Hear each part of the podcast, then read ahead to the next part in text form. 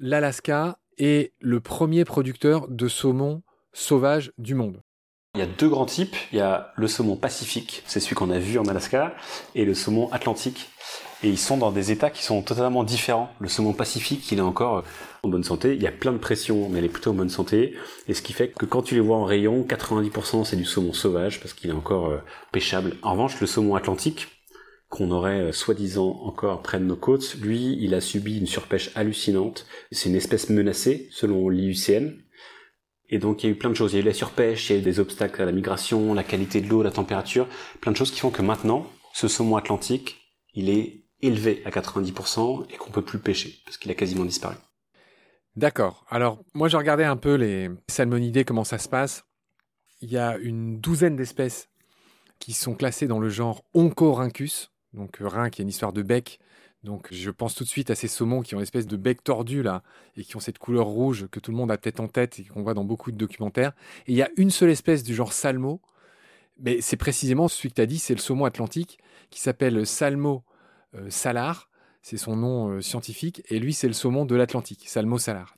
Alors, dans cette BD, Max, vous expliquez comment ce saumon est pêché. Est-ce que tu peux nous expliquer ce que tu as vu? Il y a deux types de pêche en Alaska. Il y a la pêche à la ligne qu'on a peu vue et la pêche à la scène.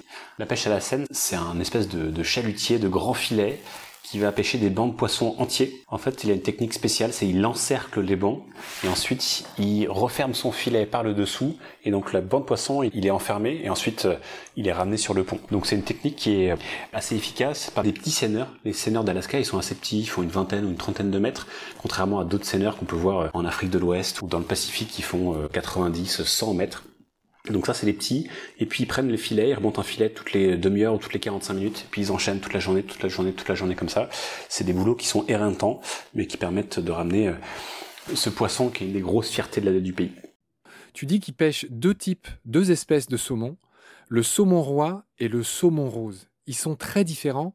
J'aimerais que tu nous expliques la différence entre les deux. On va peut-être commencer par le royal, c'est son nom, le saumon royal. Euh, qu'est-ce que tu peux me dire sur ce saumon royal? On a mis dans cette BD deux exemples. Le saumon roi, c'est euh, celui qui fait rêver tout le monde, c'est le Graal des pêcheurs. Il peut faire jusqu'à 45 euh, kilos, donc c'est des énormes bêtes qui font jusqu'à 1m50, mais qu'on voit peu.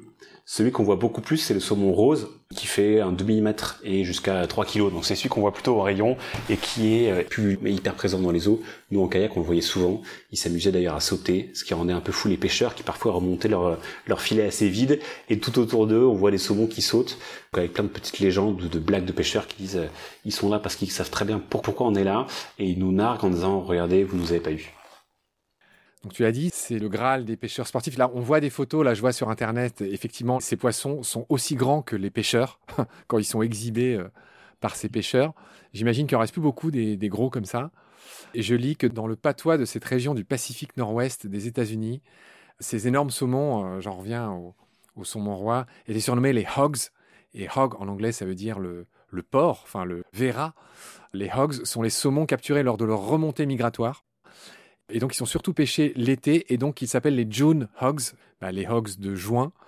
Euh, c'était une des principales ressources en poisson des peuples des Premières Nations amérindiennes. Et ils étaient très appréciés, tu l'as dit, des pêcheurs sportifs canadiens et états-uniens, euh, ainsi que des conserveries euh, qui se sont installées le long du fleuve Columbia et de tous ses affluents. Voilà. Ils ont disparu avec la surpêche et la construction des grands barrages. Et aujourd'hui, le plus grand chinook pris dans les mêmes conditions sont deux.